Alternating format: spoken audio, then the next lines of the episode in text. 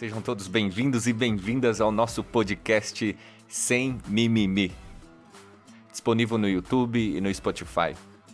E dá uma moralzinha aqui para nós. Segue o nosso Instagram, Renato Machado SST. Você já ouviu aquela expressão um peso e duas medidas? Pois então, segura essa.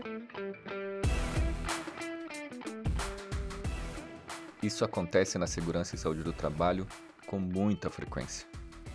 Para implantar a gestão de segurança e saúde do trabalho numa empresa é preciso engenho e arte. A legislação trabalhista e também a previdenciária. E se não bastasse, chove em jurisprudência. São medidas provisórias e tantas outras interferências que fica difícil acompanhar, entender, compreender e implantar essa tal gestão de segurança e saúde do trabalho.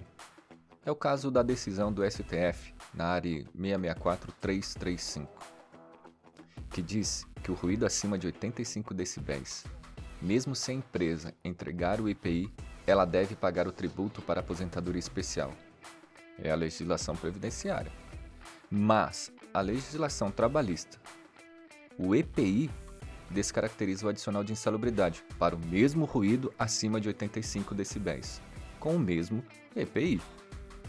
Você conseguiu compreender? O mesmo ruído, o mesmo EPI, porém duas medidas distintas. No peso, nós temos a prevenção, evitar que o trabalhador adoeça diante do risco ruído.